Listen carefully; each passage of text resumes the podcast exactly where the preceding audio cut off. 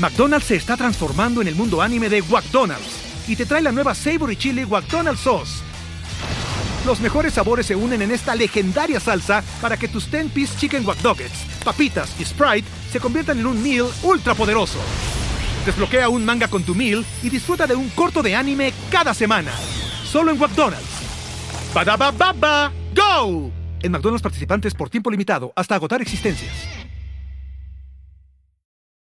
This episode is brought to you by Paramount Plus. Get in, loser! Mean Girls is now streaming on Paramount Plus. Join Katie Heron as she meets the plastics in Tina Fey's new twist on the modern classic. Get ready for more of the rumors, backstabbing, and jokes you loved from the original movie with some fetch surprises. Rated PG 13. Wear pink and head to ParamountPlus.com to try it free. Amigos, tenemos show, tenemos show, qué emoción. ¿Cómo va a estar la cosa? Que el 20 de enero hay show en el Marque Teatro Ciudad de México, el show más grande de herejes hasta la fecha y se está agotando muy rápido. En el primer día se vendió el 30% de las entradas, así que apúrense a comprar porque está volando, es un teatro grande. Va a haber stand-up de Bobby, va a haber un episodio sobre Jacobo Greenberg y la obsesión de México con Jacobo Greenberg y Pachita y va a haber análisis de canciones. De análisis de canciones en vivo con Caro Hernández Solís y con el Corsario y Bobby cantando en vivo las canciones, tocando la guitarra, tocándose entre ellos, todo. El mejor show, el show más grande de herejes hasta la fecha, el 20 de enero en la Ciudad de México. Compren sus entradas.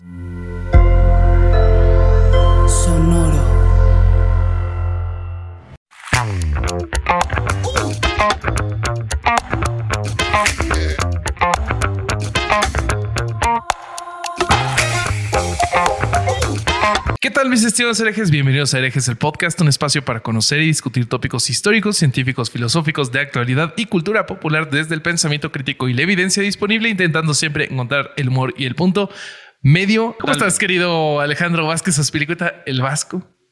Súper contento. Gran tema el de hoy para empezar, un tema. Ah, así es, así es. Eh, prepárense. Para liberar también esta tensión sexual que tenemos entre los tres. Sí, herejes con velas es hoy. Sí, sí, hoy pónganse los pantalones. Cera, cera, cayéndonos en el pecho como en los pesos. de Madonna, de Madonna y William Dafoe, ¿cómo se llama? Este, ah, no sé. Pero prepárense para, para eso. o sea, ustedes eh, apaguen las luces. Pónganse el pantalón de látex. Escuchen la voz del corsario y disfruten de Herejes el podcast el día de hoy. te, lo voy a presentar y la verdad es que espero que hoy tenga uno de esos textos de que, le gusta leer, pero que sea erótico esta vez. Eh, entonces, activen su subwoofer. Eh, les voy a presentar al, Marqués de Sade de esta literatura erótica llamado Herejes el Podcast. El corsario Alejandro Durán Eraña. excelente, Bobby. Excelente. ahora sí te la mamaste. No mames. Ay, güey. Me, me, encanta cuando te puedo presentar con algo que tiene que ver con el tema, porque no es algo cruel o algo que nos va a mandar a la verga. Y pues ya, si quieren para entrar en el tema, amigos, hoy vamos a hablar de sadomasoquismo o como algunos le llaman BDSM. Y yo no sabía, ustedes no sé si, si lo si se lo toparon en sus investigaciones, pero me encontré que literatura como eh, la clasificación internacional de enfermedades, el ICD-10 de la Organización de la Salud, clasifica el sadomasoquismo como una enfermedad. O sea, lo tiene catalogado. Como parafilia, ¿no? Como una parafilia, sí. Sí, sí, sí. y encontré que la mayoría de la investigación que existe sobre el tema intenta vincular al sadomasoquismo con algún tipo de, enfermedad psicológica o algún tipo de trastorno. Ha habido cambios en los últimos años, sí lo encontré. Si vos eh, buscas literatura, sobre todo Estados Unidos de la década del 70, todo lo que lo trata es como una enfermedad.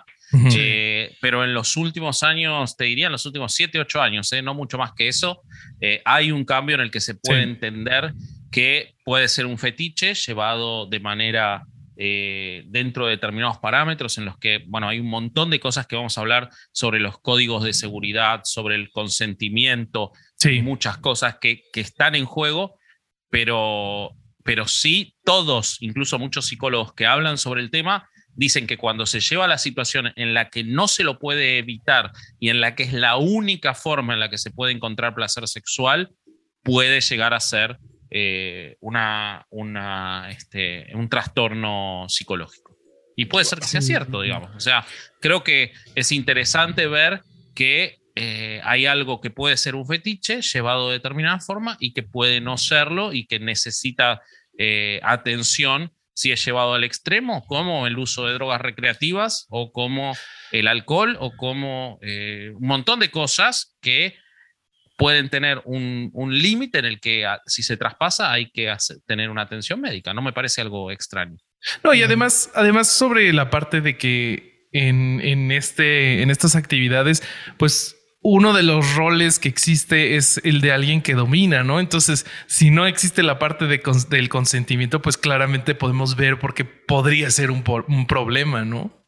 Bueno, de hecho, yo después les voy a leer pero eh, las tasas de abuso dentro de relaciones sadomasoquistas siguen existiendo, si bien se ha crecido mucho en la cuestión del consentimiento, del respeto, el de imponer reglas antes de empezar el vínculo o la relación ocasional, lo que sea, sigue habiendo todavía muchas denuncias de que una de las dos partes rompe ese consentimiento, lo violenta y abusa de la otra persona. Que generalmente eh, es el, el que tiene el sadismo, ¿no? Porque, sí, sí, sí, es, es, que eso se me hizo algo, si quieren, como para dar un disparador y, quizás este, explicar de qué estamos hablando, pero me llamó mucho la atención.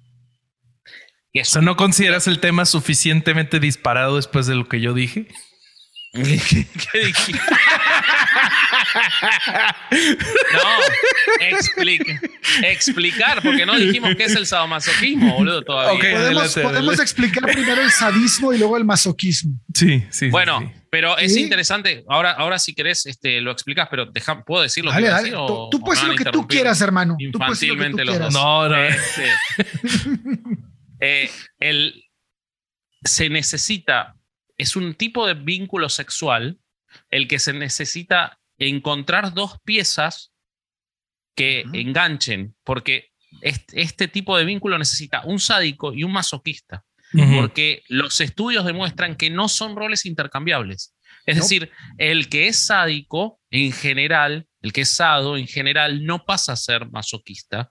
Y Aunque existen, existen. Sí, pero no es lo habitual. No. Es, es baja. Es una cosa rara eso, sí se necesita encontrar ese vínculo. Me parece súper fuerte y, una cosa muy de, confianza incluso y de, Nada, se me hace muy interesante. No es lo habitual en, en, otro tipo de fetiches, eh, porque en general hay una cosa de, las dos partes del fetiche. En esto es una muy puntualizada. Entonces, si querés, sale explicar un poco más qué es sado y qué es masoquista, este, me parece que está bueno. Sí, este par de roles, este, como dice Vasco, en, este, en esta actividad son como engranes, ¿no? Que se, que se alimentan el uno con el otro. Y sí es, es raro encontrar este cambio de, roles.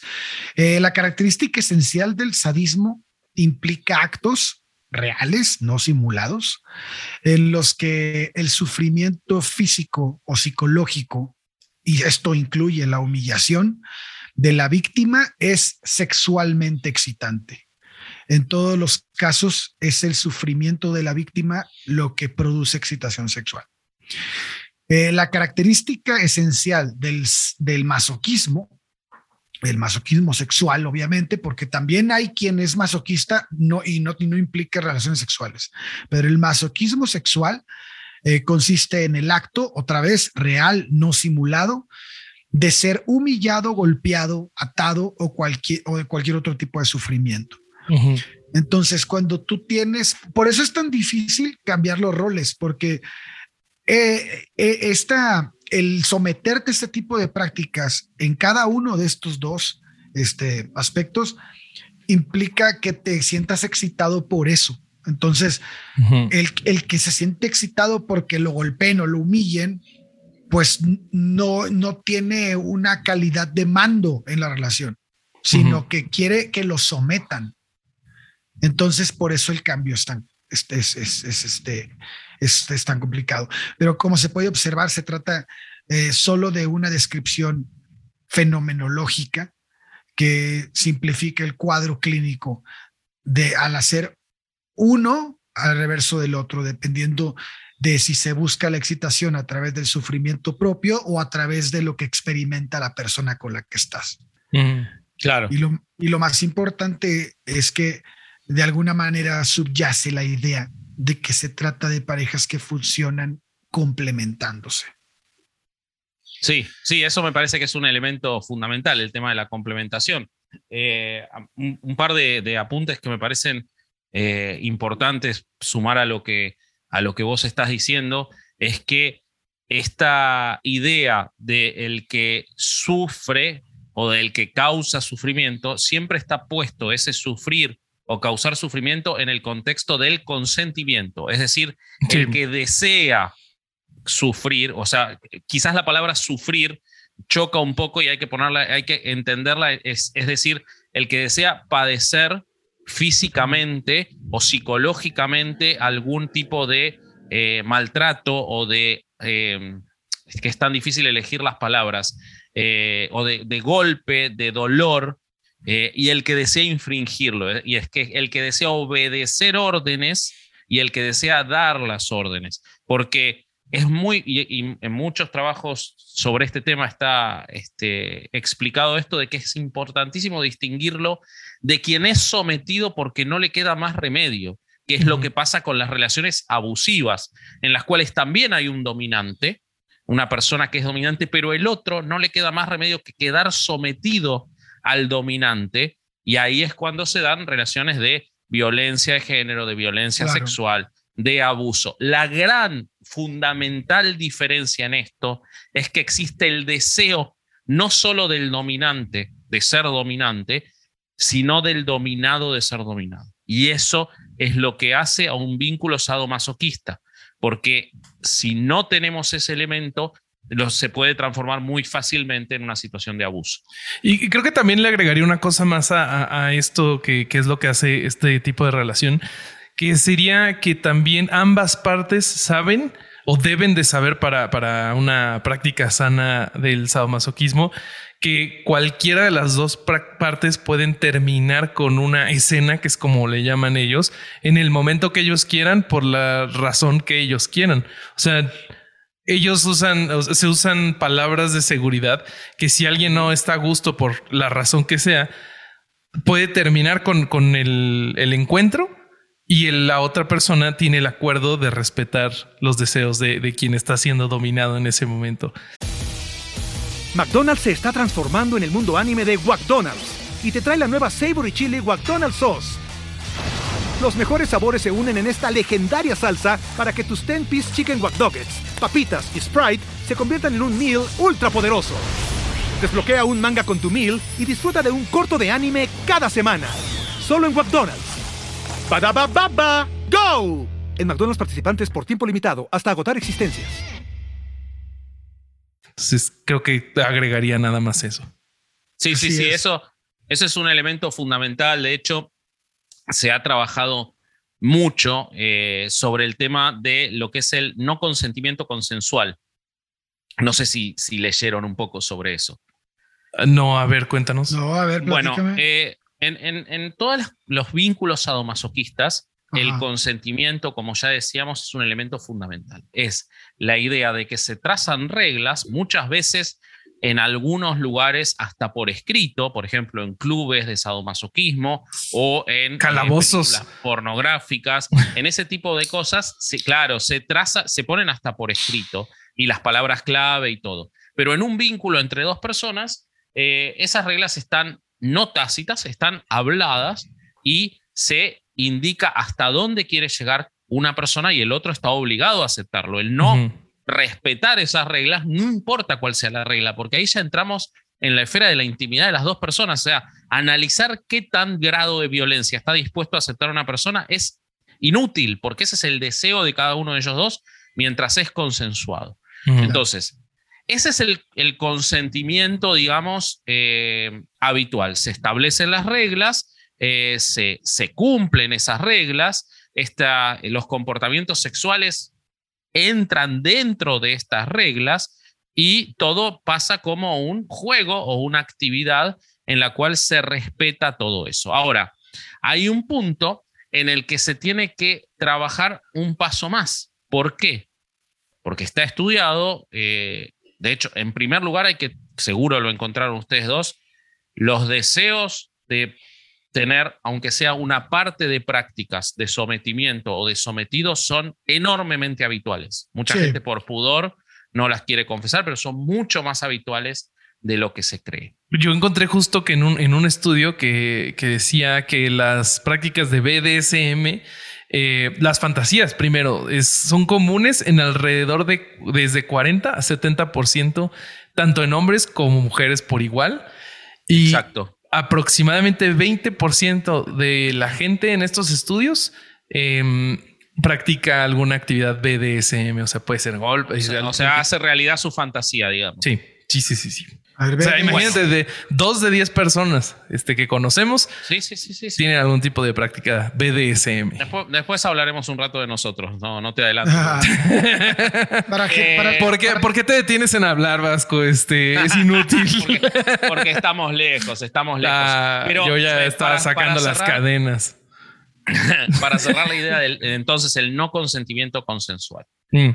Hay, un tema que es muy... Eh, difícil de tratar porque es un tema que lleva mucho trabajo de muchos psicólogos y de la salud mental, que eh, incluso después les voy a leer un artículo en particular sobre cómo volver a definirlo, porque realmente la definición incluye un término que está tan, es tan grave que ya quizás no hay que usarlo más para el deseo o para la práctica sexual consensuada, pero el, la fantasía de violación es una de las fantasías más comunes que existe en eh, la práctica sexual, ¿no? Eh, de hecho, es más común aún en mujeres que en hombres. Hay este, estudios que han encontrado que hasta el 60% de las mujeres en algún momento han tenido fantasías con, con un acto similar a una violación. Hay teóricos que dicen que no hay que utilizar más la palabra violación. Yo estoy de acuerdo porque la violación desde ya que incluye un montón de otras cosas más que lo sexual y no incluye el deseo, entonces, eh, ni el placer sexual. Entonces hay que renombrarlo, pero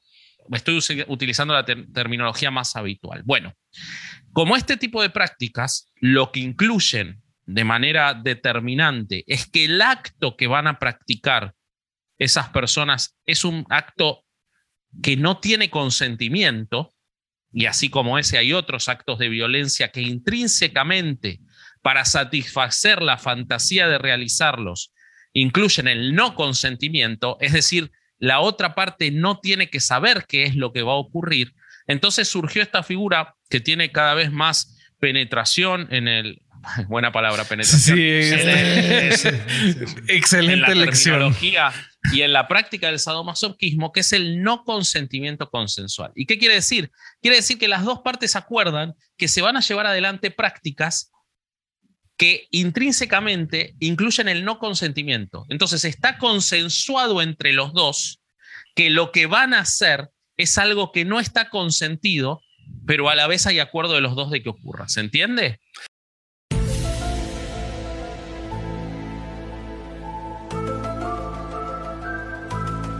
Es complejo. Pero sí, pero a mí me, interesa qué pasa del lado del derecho con eso. No, no pasa nada. Mientras haya consenso, no pasa nada. ¿En serio? Absolutamente legítimo. Claro. Si vos, vos estás acordando con otra persona que vas a llevar adelante una práctica en la cual puntualmente en la práctica lo que va a ocurrir es que el otro haga lo que quiera, pero consensuaron eso y siguen existiendo las palabras clave y en cuanto se utilice la palabra clave o palabra de seguridad, eso se termine, estás dentro de la misma lógica. Lo que pasa es que las reglas tienen que ser más claras. Acá voy a leer un artículo muy interesante de un, psicólogo que dice que el no consentimiento, el, no consentimiento consensual describe la participación en comportamientos que en, en, actividades que pueden incluir comportamientos de juego de rol no consensuales o puede implicar la negociación de comportamientos sexuales en los que una pareja acepta renunciar al consentimiento durante ciertos comportamientos o relaciones pero la fantasía sigue estando y entonces sigue estando la consensualidad. Es decir, una de las dos personas desea que el otro haga cosas que en otra circunstancia serían no consentidas. Y entonces la actividad puntual sigue siendo no consentida y por eso requiere, requiere que exista la palabra de seguridad y requiere que exista la misma consensualidad para que cuando se corte y una de las dos personas deje de disfrutarlo, eso se termine. Esto incluye la fantasía de ser secuestrados, la fantasía de ser violados, eh, la pareja que representa un juego de rol de la vida real, es decir, en una se acuerda, por ejemplo, que en algún momento del día el otro va a proceder a tener, llevar adelante esta actividad. Y entonces parecería una cosa violenta, por eso es que hay que modificar el término violación, porque la violación sigue siendo otra cosa, pero es una actividad que en lo que está ocurriendo no está consentida y es cada vez más habitual porque este deseo y esta fantasía que durante mucho tiempo se llevó con vergüenza porque está asociada a actividades que en la sociedad son espantosas, pero en el núcleo interno de una pareja pueden llevarse adelante. Entonces cada vez más gente dentro de las esferas del sadomasoquismo las están llevando adelante y para eso se construyó y se está construyendo esta idea del no consentimiento consensual. Y me parecía interesante contarlo porque hay una discusión gigantesca de dónde está la línea entre el sadomasoquismo y el abuso, y la línea está en lo que trace la pareja y la pareja o los tres, cuatro, lo que sea, porque no, no tenemos que limitarnos a una relación de dos, pero siempre lo que está detrás no es la mirada externa de qué actividad están llevando adelante, sino el consentimiento. Sí, sí, sí. A, lo que se me hace, yo voy a decir lo que se me hace interesante. ah, viste que lo dice. ¿Ves? Viste que sí lo dice. ¿Ves, güey? Algo que me llama la atención es que eh, mucha gente que, que, se dice liberal eh, siempre está del lado de, pues es que porque la gente que más conservadora o reaccionaria nos dice qué hacer con nuestras vidas y nuestros cuerpos, pero cuando llega a, llega a discusiones como estas, cambian de bando y ellos sí podrían estar del lado de, no, es que esto sí sería una violación, esto sí sería abuso, entonces por lo tanto esta pareja no puede hacer esta actividad que están haciendo de manera consensuada, que negociaron, que se incluso hasta muchas veces escriben las reglas y pues no, yo no quiero, no va a pasar o no debe de pasar.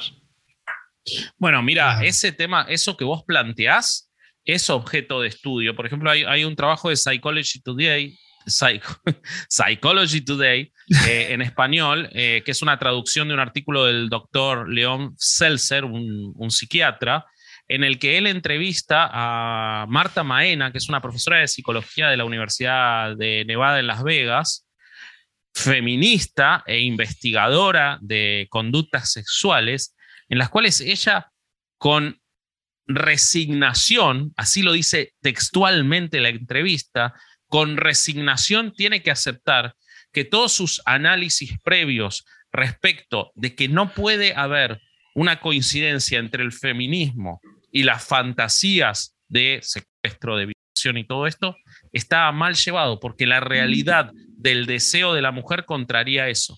O sea, los números de cómo hay, es enorme la cantidad de mujeres que desean satisfacer estas fantasías, pese a que se había construido el preconcepto en determinadas ramas del feminismo, y ahí voy a lo que vos decías sobre, sobre la liberalidad o el progresismo, chocan, porque la mujer tiene muy claro que una violación es el peor acto y el acto más horroroso que puede existir, porque la violación incluye la deshumanización, el maltrato, eh, mm, eh, la, la, persecución, los hechos posteriores, las consecuencias psicológicas, pero no así la fantasía que parte del deseo propio. Y entonces, el, en lo que trabaja esta Marta Meana, esta, esta psicóloga, es en poder hacer coincidir esas dos cuestiones.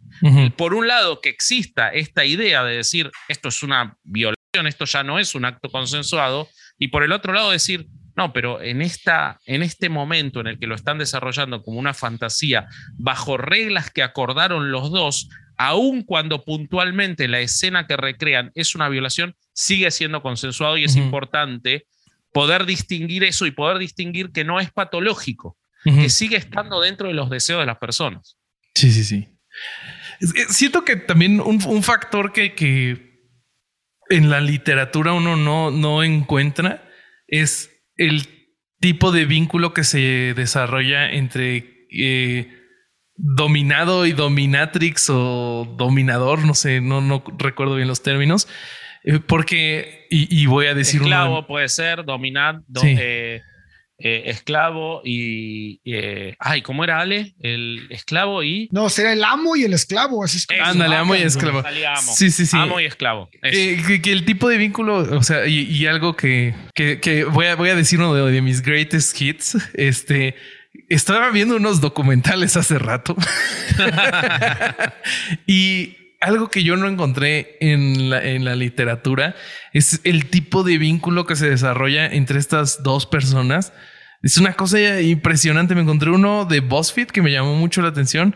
De eh, una chava pasa todo un día en el calabozo sexual de una psicóloga con doctorado y una persona calificadísima que a lo que se dedica es a tener su calabozo sexual y pues ella tiene clientes que pagan por este servicio. Entonces, pues, por ejemplo, tiene un esclavo que, está ahí todo el día y, duerme ahí y ese es su, ese es su, por, lo, por lo que él paga. Y, y, pero en este, en este video en específico, el tipo cumple años. Entonces, ella, junto con la hermana, que son las dos este, amas de, este esclavo, le hacen un regalo y le dan un collar con una, una plaquita con su nombre y se ponen los tres a llorar, güey, y se abrazan y es un momento súper emotivo y creo que es lo último que alguien esperaría ver cuando se menciona BDSM o sadomasoquismo. O sea, nunca esperarías algo así como una muestra así de cariño y que de verdad entre esas personas que uno está pagando por un servicio y otras lo están dominando, tengan ese vínculo de cariño. No sé si ustedes encontraron algo parecido. Yo, yo me topé algo que, que, que me brincó bien cabrón, que es cuando el verdugo es un incauto. ¿Cómo es eso? A ver, a ver, cómo eso se escucha muy Serbian film. Es, está bien cabrón, güey. O sea, el verdugo, o sea, el, amo, el que va a ser el que va a someter al güey, es, es eh, como fabricado por el, por, por el masoquista, güey. Ah, o sea, el que trae el o sea, yo, en la pareja es el, el masoquista. Por ejemplo, la mujer que sea. Ajá, la mujer, por ejemplo, vamos, una pareja hombre-mujer. El hombre es el masoquista, pero ella no sabe ser eh, una persona sádica. Entonces, él le dice cómo lo debe de tratar. Híjole, debe ser una conversación bien incómoda. Pero está, pero hay libros de este tipo de situaciones. ¿Cómo hay libros de 1870, güey. Hay, hay, hay este Písame tantito el pito, por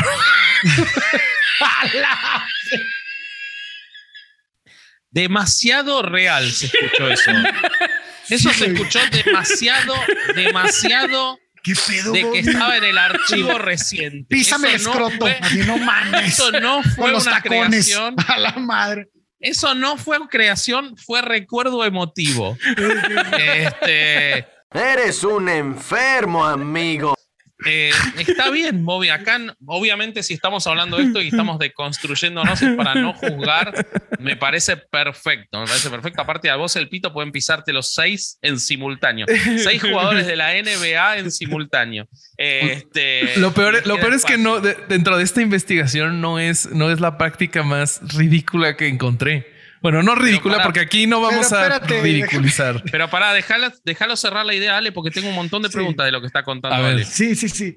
Por ejemplo, en el libro de Sacher Masoch, de la, Venus de las pieles, eh, que fue publicado en 1870, ahí pasa esta temática, güey, que, que es la, sobre la humillación, es el dominio, la esclavitud.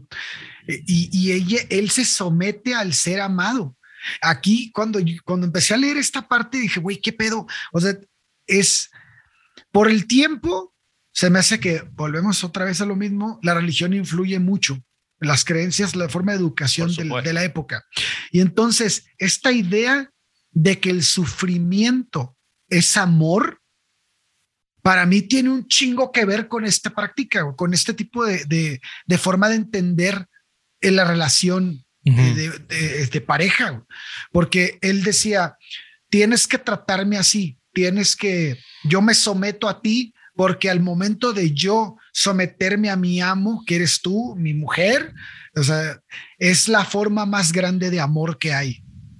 No mames, eso es religioso, güey. Sí. Sí, no sé, pero eh, entiendo tu punto, por supuesto, siempre estamos, siempre estamos cruzados por la religión, pero para mí hay algo que tiene una lógica muy grande. Yo en, investigando encontré que es muy habitual, es muy habitual que se produzca psicológicamente una inversión de roles. Es decir, quien en la vida lleva una conducta muy dominante, pongamos un jefe de una empresa, pongamos un... suele en sus prácticas sadomasoquistas tener la tendencia a ser esclavo. Mira. Ok. Y quien en la vida es eh, una persona sumisa, suele tenerse tendencias en su fantasía y en su realización sadomasoquista a ser amo. Entonces, o, sea, que la, o sea que la actividad sadomasoquista en este caso, como lo estás explicando, sería como el internet, güey. ¿En qué sentido? Ah, sí. Sí, güey.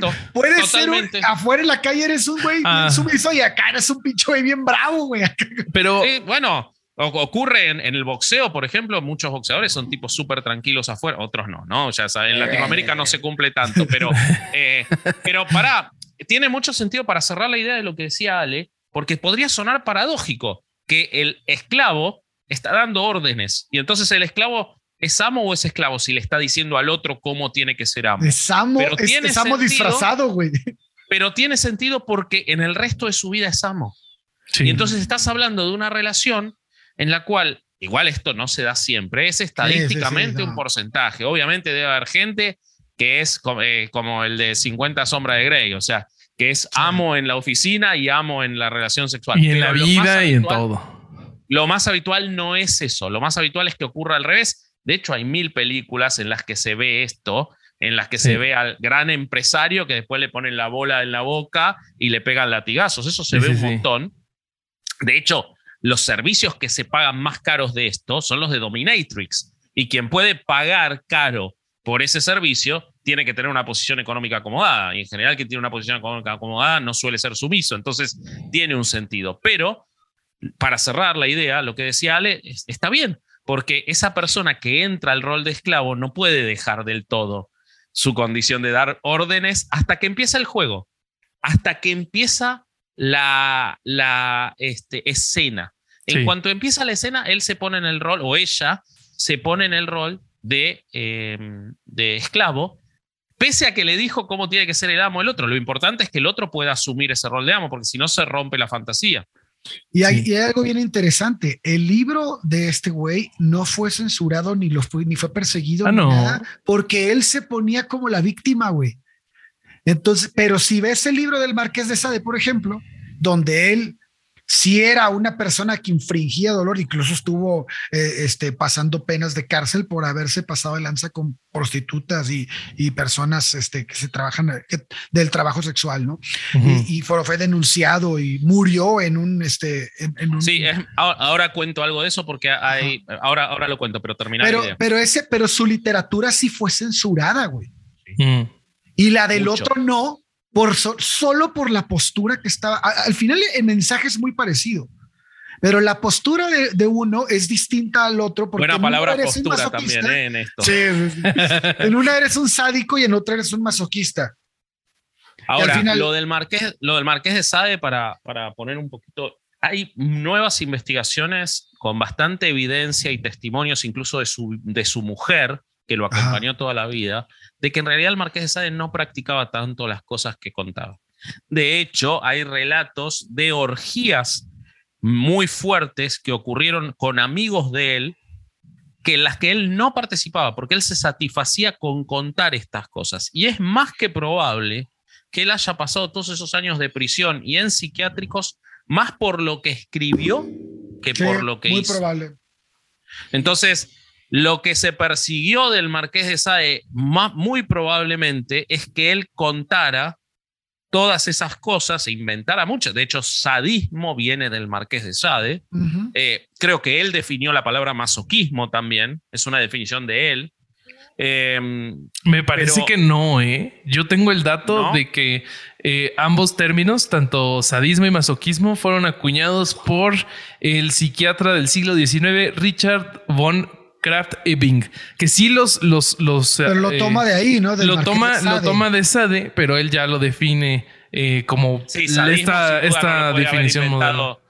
Sadismo no lo inventó el Marqués de Sade, eso es evidente. Hubiera pero- sido muy egocéntrico, ¿no? También. Sí, Es como Sí, si no inventáramos ahorita el como si inve- inventáramos ahorita el vasquismo, ¿no? El vasquismo es hacer este, unos ruidos como de, de conejo antes de grabar. Ah. Eh, pero, este, no, pero creo que masoquismo sí viene de. Pero bueno, no importa. Eso, No eso estoy es- seguro. lo- bueno, mira, este que es un buen momento aclarar- de mandar a la gente a Google e investigar.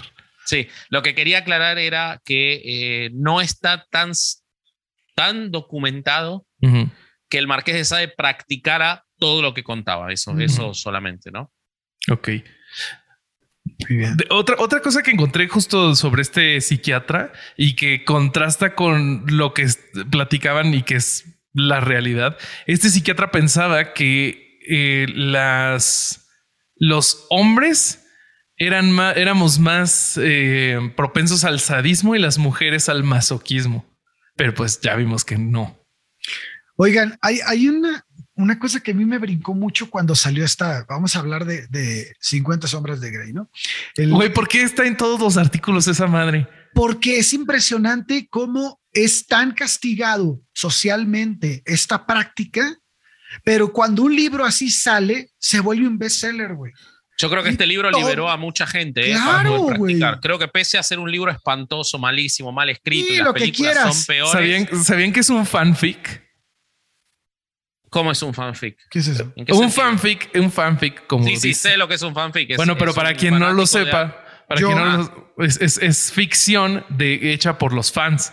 O sea, es un fan que, que toma los personajes de, de una ficción que le gusta y les da una historia que, que él o ella quieren, quieren darle a estos personajes. Sí, ¿y esto de qué? ¿De qué? De Crepúsculo. previa? Es de Crepúsculo. Ah.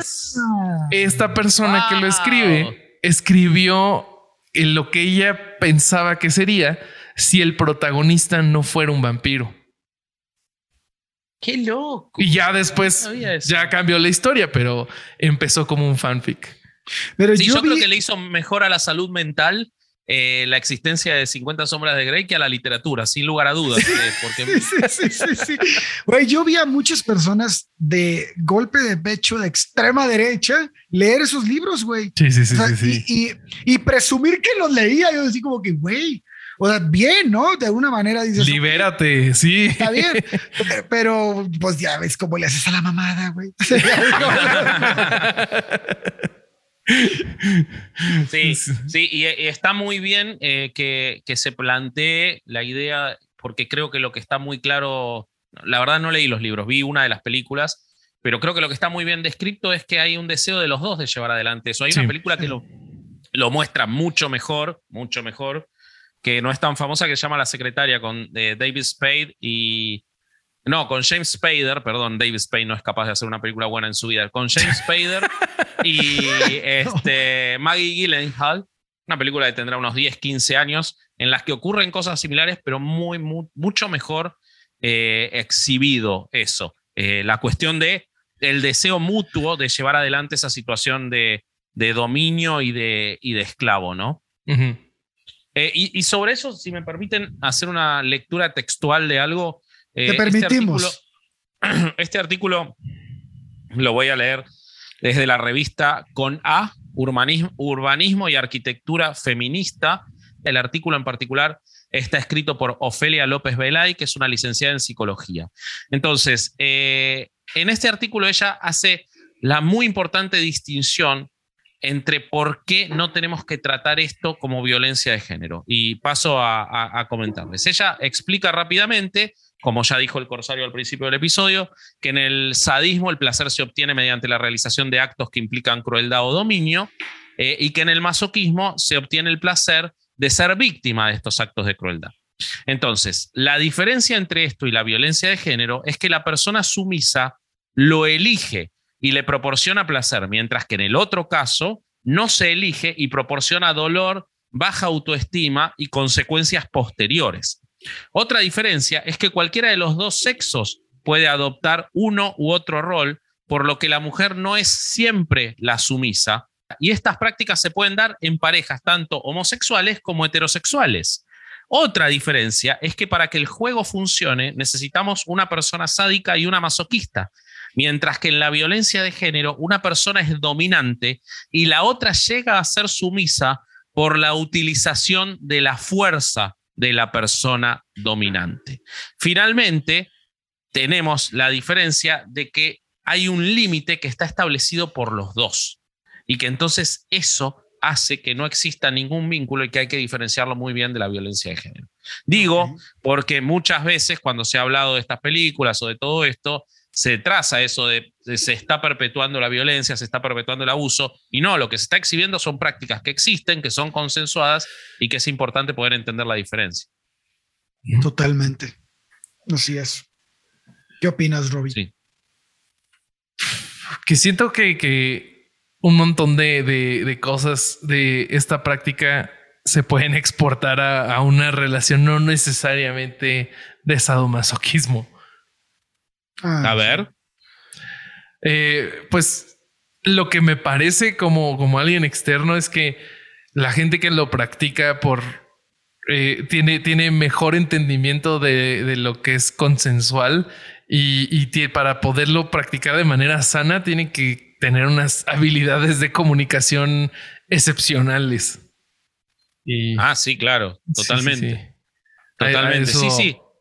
Hay que partir de la idea muy difícil de que en una pareja haya la madurez suficiente como para que el otro pueda decir que no, ¿no? Porque eh, si una persona es muy dominante y el otro quizás no quiere llevar estas prácticas, pero se siente obligado por, por el vínculo afectivo, ¿no? Entonces, es, esa, ese quizás sería el gris más grande que, tiene todo esto, me parece. Sí. Es esta parte de, que las personas eh, optan por por perder su individualidad o, su yo, el, me voy a someter a alguien para, para llegar a esta, que al final, como dices, es un consentimiento, pero también es, es, es siento yo que, que, puede ser hasta peligroso, ¿no? En cierto punto, de me, me deshumanizo yo, o sea, y me vuelvo esclavo de alguien me someto a, lo que alguien más quiera de mí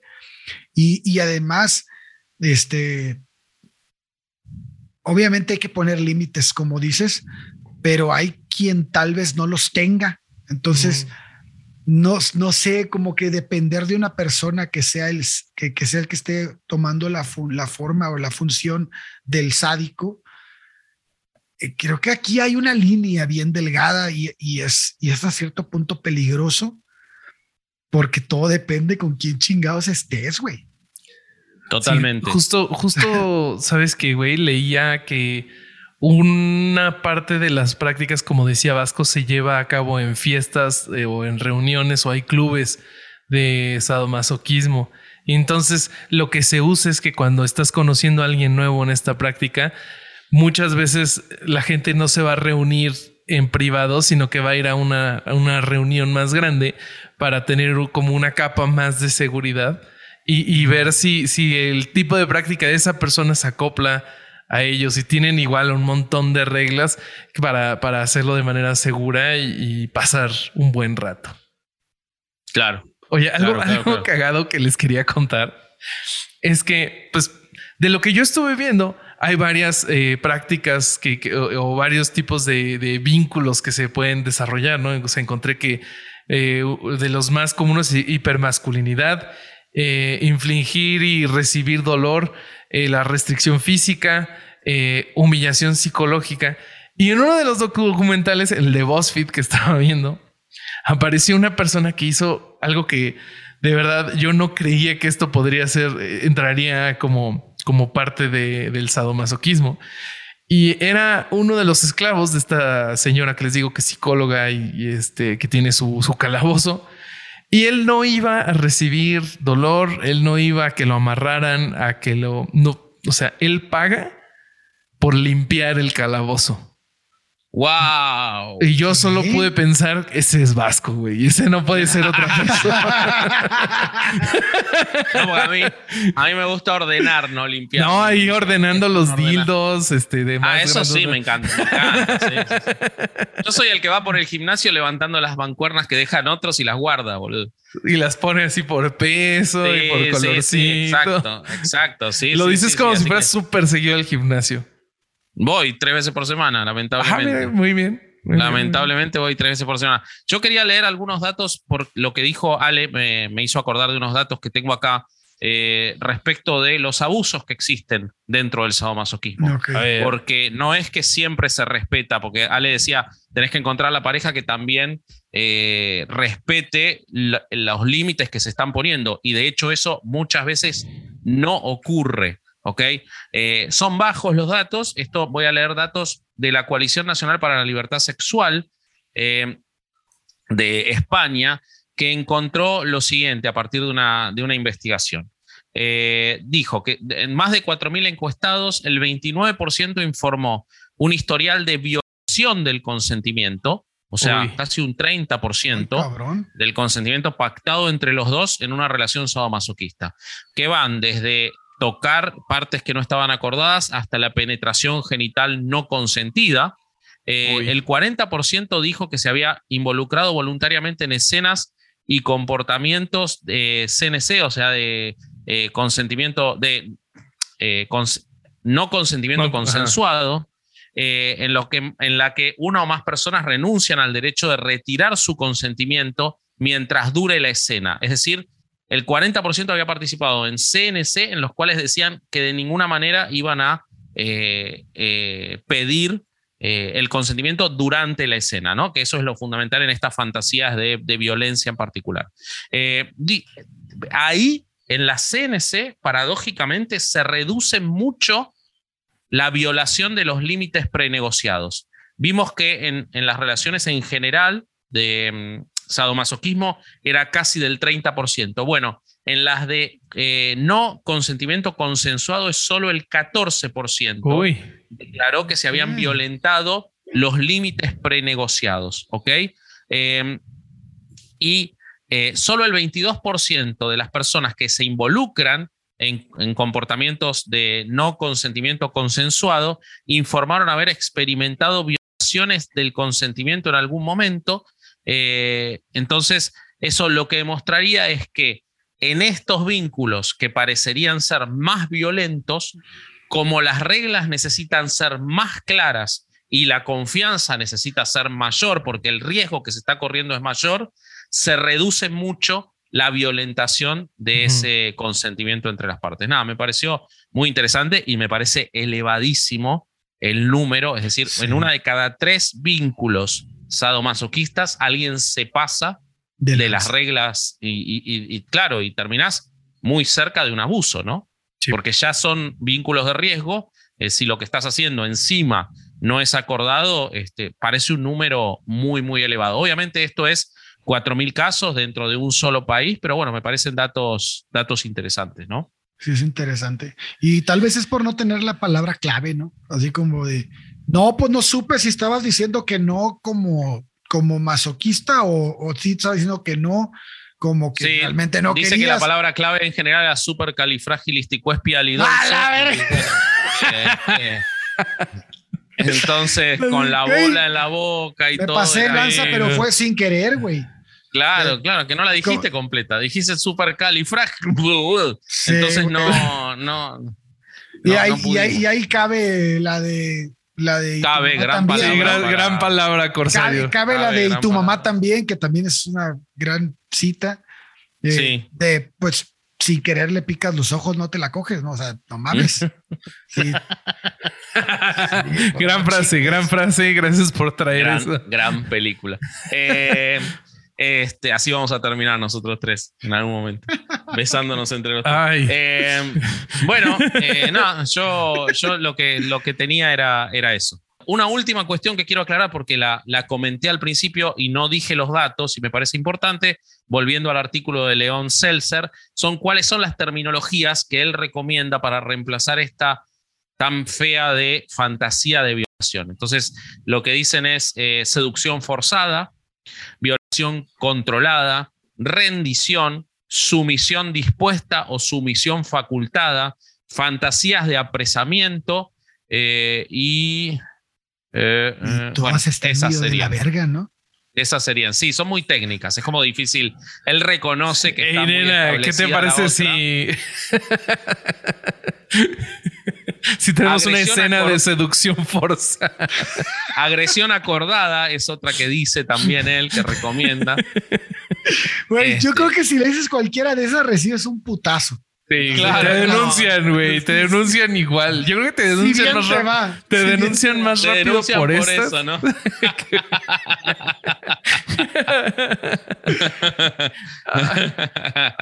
este, porque, bueno, nada, eh, él está buscando como reemplazar la palabra violación, ¿no? Que tiene sentido. Quizás no encontró la palabra adecuada, por eso fantasía y violación sigue siendo lo habitual.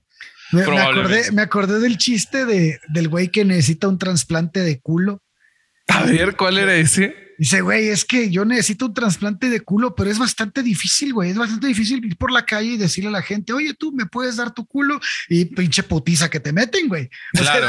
es, lo, mismo, güey. ¿Qué chingo le va a decir una de esas mamás a alguien? No. creo, que, creo que prefiero la sugerencia que hacía yo al principio más que este eh, cualquiera de estas que mencionó Vasco ahorita.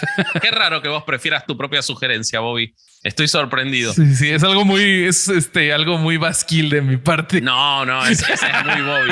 Así como yo digo, muy interesante la de ¿Vieron qué bien salió el episodio de tal cosa y fue una idea de él? No, no es cierto. ¿Vieron qué buen chiste hice, güey? Sí, sí, súper Bobby. ¿Cómo te atreves? Me encantó mi chiste que hice en el episodio. Esa es súper Bobby. Ah, o sea, con los chistes. Con los chistes es diferente, con los chistes es diferente porque los disfruto, los lo disfruto y, vuelvo a revivir. Pues denme sus, dame tus conclusiones, Corsar. Te, yo te elijo.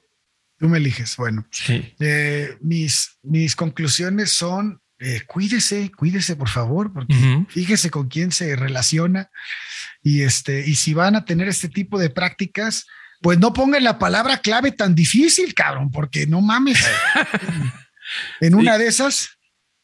Sí, sí, sí. Yo, yo digo que prueben. O sea, la verdad es que probar nunca mató a nadie. Eh, pero sí. ¿O vas a probar, Bobby? Puede ser. ¿Cómo sabes que no probé ya? No, no sé, no sé. Muy bien, me parece, me parece bárbaro.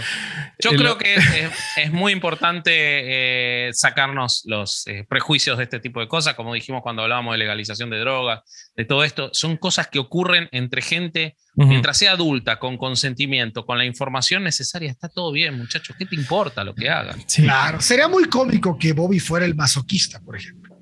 No hay tanta cuerda, güey. Es demasiado grande.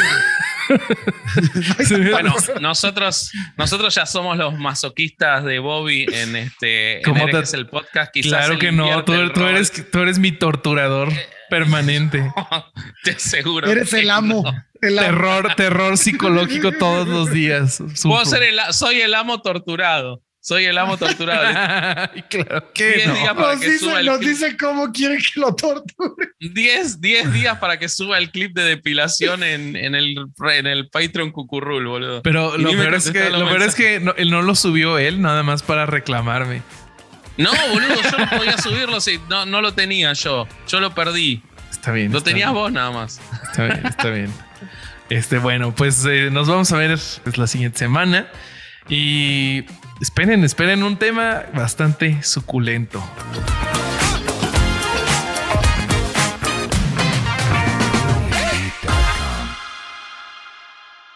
It is Ryan here, and I have a question for you. What do you do when you win? Like, are you a fist pumper? A woohooer, a hand clapper, a high fiver. I kind of like the high five, but if you want to hone in on those winning moves, check out Chumba Casino. At ChumbaCasino.com, choose from hundreds of social casino style games for your chance to redeem serious cash prizes. There are new game releases weekly, plus free daily bonuses. So don't wait. Start having the most fun ever at ChumbaCasino.com. No purchase necessary. VGW. Void were prohibited by law. See terms and conditions. 18 plus.